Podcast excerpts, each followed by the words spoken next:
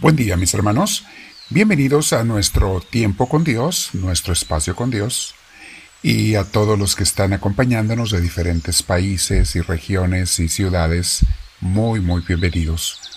Somos una familia repartida por todo el mundo y le pedimos a Dios que nos una en su Espíritu Santo, porque para Dios no hay distancias. Y mis hermanos todos están invitados a, a ser misioneros del amor de Dios, y eso lo hacen cuando tomamos algún nivel de compromiso para repartir, para extender, para compartir el reino de Dios, el crecimiento espiritual con los demás. Conforme estamos luchando y trabajando con nosotros mismos para ser más amadores de Jesús, más amantes de Dios, lo estamos también tratando de repartir, de contagiar. Invitamos a los demás. Eso es evangelización, mis hermanos. Y lo hacemos con mucho gusto, lo hacemos más que nada porque amamos a Jesús y porque es Él a quien le gusta que hagamos eso.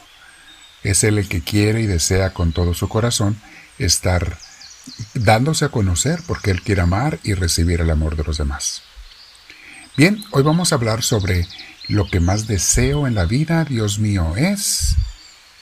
Vamos a meditar sobre ello, pero primero siéntate en un lugar donde tengas tu espalda recta, tu cuello y tus hombros relajados, Vamos a respirar profundamente. Nos llenamos de Dios.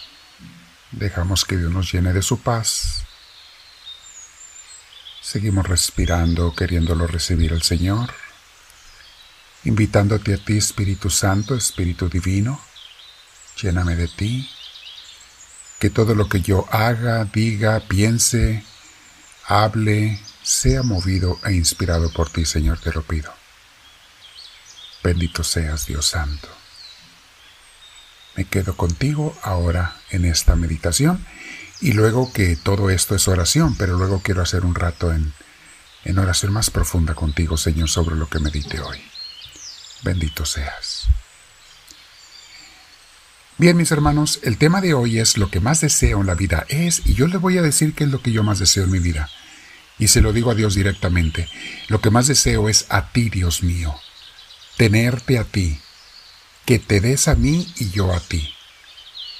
Mis hermanos, cuando era niño tenía unos arrebatos en mis oraciones, también de adolescente algunas veces, unos arrebatos donde yo sentía tanto amor por Dios, tanto ternura por Dios, que le decía al Señor en mi oración, Señor, lo que quieras, está mi vida aquí para ti, lo que quieras que sea, se haga tu voluntad.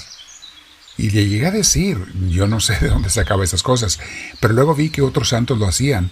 Dije yo, pues a lo mejor yo un día pudiera ser santo, ya de grande dije, pero bueno, aquí estamos luchando y batallando para hacerlo. Pero yo decía, Señor, le decía al Señor en mi oración, Señor, si es tu voluntad y a ti te hiciera feliz que yo me fuera al infierno, mándame al infierno. Luego, muchos años después, leyendo a Santa Teresa de Ávila, en su libro de la vida, le dice cosas similares. Y digo yo, ah caray, esto no puede venir más que del Espíritu Santo. Es el que nos inspira ese amor total a Dios, que le decimos, Señor, lo que tú quieras, pero es cuando estamos llenos de la ternura de Dios. En unos días más voy a tener un retiro que se llama Enamorándonos de Jesús. Y queremos que mucha gente aprendamos a enamorarnos de Jesús, porque no puede haber nada más hermoso que eso en la vida. Así es que vean cómo dice el libro Imitación de Cristo, para que vean que esto viene desde siempre. Es el Espíritu Santo trabajando. Dice así el libro Imitación de Cristo. Date, Señor, a mí y me basta, porque sin ti ninguna consolación satisface. Sin ti no puedo existir, y sin tu visitación no puedo vivir. Vean eso, mis hermanos. Mucha gente diría, oh no, yo sí puedo vivir sin Dios, no pasa nada. Ya he vivido siempre, ¿por qué voy a necesitar de Dios? No entienden lo que es estar enamorado de Dios. Decirle al Señor, Señor, sin ti no puedo vivir. Sin ti la vida no tiene sentido, ni sabor, ni valor. Y es cuando uno empieza a enamorarse de Dios. Por eso dice esto el autor. Sin ti no puedo vivir. Sigue diciendo él, por eso me conviene llegarme muchas veces a ti y recibirte para remedio de mi salud. porque no me desmaye en el camino si fuere privado de este manjar celestial. Pues tú, benignísimo Jesús, predicando a los pueblos y curando diversas enfermedades, dijiste, no quiero consentir que se vayan ayunos a su casa, para que no desmayen en el camino. ¿Se acuerdan cuando Jesús multiplicó los panes y los peces? Eso dijo Jesús, no quiero que la gente se vaya con hambre, no, vamos a darles de comer. Sigue diciendo el autor, haz pues ahora conmigo de esta suerte. O sea, dame lo mismo, Señor, pues te quedaste en el sacramento para consolación de los fieles.